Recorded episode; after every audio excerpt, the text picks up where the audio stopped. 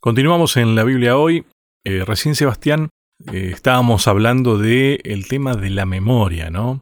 Eh, yo te decía que muchas veces para aplicar todas las cosas, lo hemos dicho muchas veces, estamos tan limitados en palabras que, quieras o no, limita nuestro pensamiento. Eso es lo que se va a renovar. Vamos a entender las cosas como son entonces, ¿no? Eso sí que es nuevo para nosotros. Y además vamos a tener la posibilidad de nunca dejar de aprender. O sea, de ir incorporando nuevas ideas, pensamientos, conocimiento.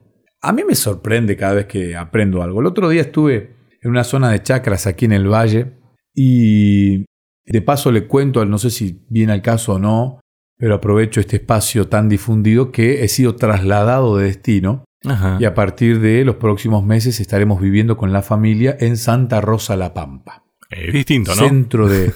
sí, sí, sí. Salimos del valle y vamos a La Pampa. Bueno. Casi diría que me siento más en mi hábitat natural, ¿no? En la zona de La Pampa, porque vengo de la... soy nacido en la provincia de Buenos Aires, que parte de la Pampa húmeda. Claro. Y comparto, digamos, el relieve y estaremos más cerca de nuestro hogar de nacimiento con mi señora y mis, y mis hijos.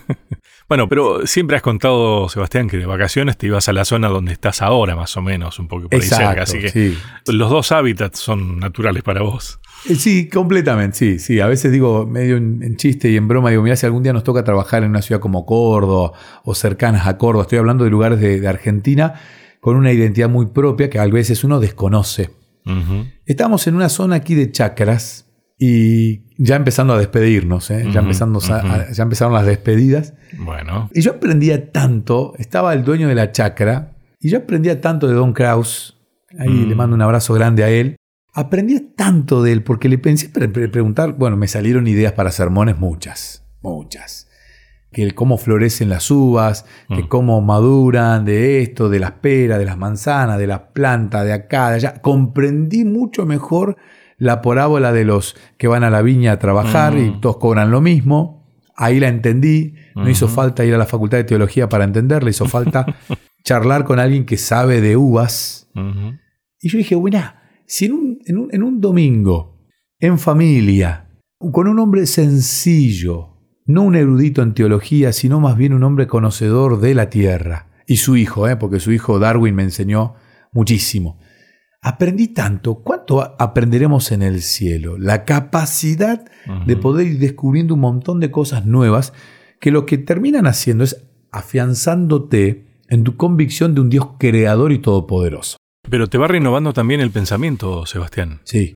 Un poco a esto me, me refería cuando te decía lo que contabas en el bloque anterior, que quieras o no, esta etapa de la vida es la que te tiene que servir para prepararte ¿cómo sería? El, curso preparatorio para ingresar a la universidad, ¿no? La universidad vendría a ser la, vida eterna, supongamos, ¿no? Para hacer un paralelismo. Eh, bueno, este es un preparatorio que te ayuda a definir si, si podés cursar o no después, también, ¿no? Porque aprender no vamos a dejar de aprender. Ahora tenemos que decidir si estamos dispuestos a. Y claro, si no estás dispuesto a aprender, obviamente no vas a poder estar, no, no lo vas a disfrutar a la, universidad, la vas a sufrir. Mira, cierro los ojos y pienso tantos ejemplos para explicar esto, pero en toda la vida, a ver, no hay, no hay nada, o sea, nadie nace sabiendo, salvo respirar y comer. Hasta ahí nomás el tema de comer, ¿eh? tenemos que aprender. De hecho, mucha gente no sabe comer. Bueno, mucha gente no sabe respirar, yo lo, trato de enseñar en clases. Bueno, que sí, sí, es, correcto, es correcto. Mucha gente respira mal y trae sus consecuencias. Entonces uno tiene que ir aprendiendo todo esto, ¿no? Uno aprende a, conducir, yo estoy ahora enseñándole a mi hija de 11 años las primeras armas para conducir. Bien ahí. Y ahí, de poquito, cosa que cuando llegue a su edad, que pueda llegar bien a los pedales, ya tenga la confianza. Lo primero que tengo que fomentar en ella es la confianza. Algunos nacen con confianza, otros no. Necesito fomentar en mi hija la confianza para que ella luego empiece a adquirir el conocimiento. Ya empezó, sacó el auto dos o tres veces, anduvo ahí unos 200, 300 metros, ya se sintió contenta, sabe que puede. Y ya con eso es suficiente, por ahora. Entonces, siempre uno va aprendiendo. Y cuando leemos la Biblia, Mateo capítulo 5, versículo 8, dice, bienaventurados los de limpio corazón, porque ellos verán a Dios. Y cuando habla Mateo, y cuando habla primera de Juan, y cuando habla Apocalipsis, de esto de ir aprendiendo, de ir eh, conociendo, amados, dice la primera carta de Juan, ahora somos hijos de Dios y aún no se ha manifestado lo que hemos de ser. O sea, nos falta aprender, dice acá Juan. Falta. Pero sabemos que cuando Él se manifieste, seremos semejante a Él, porque lo veremos tal como Él es. Y todo aquel que tiene esta esperanza en Él se purifica a sí mismo, así como Él es puro. A ver, la esperanza en Jesús te va purificando. Pero esto es, es elemental. Cuando vos estás mucho tiempo con una persona, te terminas pareciendo. A ver, ¿Cuántos matrimonios hay entrados en edad que hasta físicamente se parecen? Sí, sí. se transforman los gestos, el rostro. Exactamente. Los gestos se van transformando, la forma de hablar, los modismos, se van mutando y terminan, o sea, dejan de ser dos y pasan a ser uno, porque hasta en la forma de pensar, pero en los gestos se ve claramente. Y nuestra cara son gestos. Entonces, para mí esto es peligroso, ¿no? Porque yo no quiero que mi esposa adquiera mis gestos porque son los que quiero cambiar, ¿no? Hay gestos que quiero modificar para parecerme más a Jesús. Bueno, pero ahí, ahí, Sebastián, fíjate vos, eso que estás diciendo lo, tomo para cerrar una idea. Yo te estaba por preguntar, ¿qué es lo que tenemos que aprender? Y tenemos que aprender a Jesús. En esto que vos decís ahora, que no querés que tu esposa, ella tiene que elegir qué aprender. Correcto. ¿No? Correcto. Vos tenés que aprender a, qué aprendes de ella también, ¿no? ¿Viste? Y eso, eso es lo que te genera a ver qué rasgos te quedan también, ¿no? ¿Qué es lo que los demás van a ver? Y tenemos la bendición de contar con algo que la gente hasta 1800 y tanto para atrás no tenía, que es con la escritura de Elena de White, ¿no?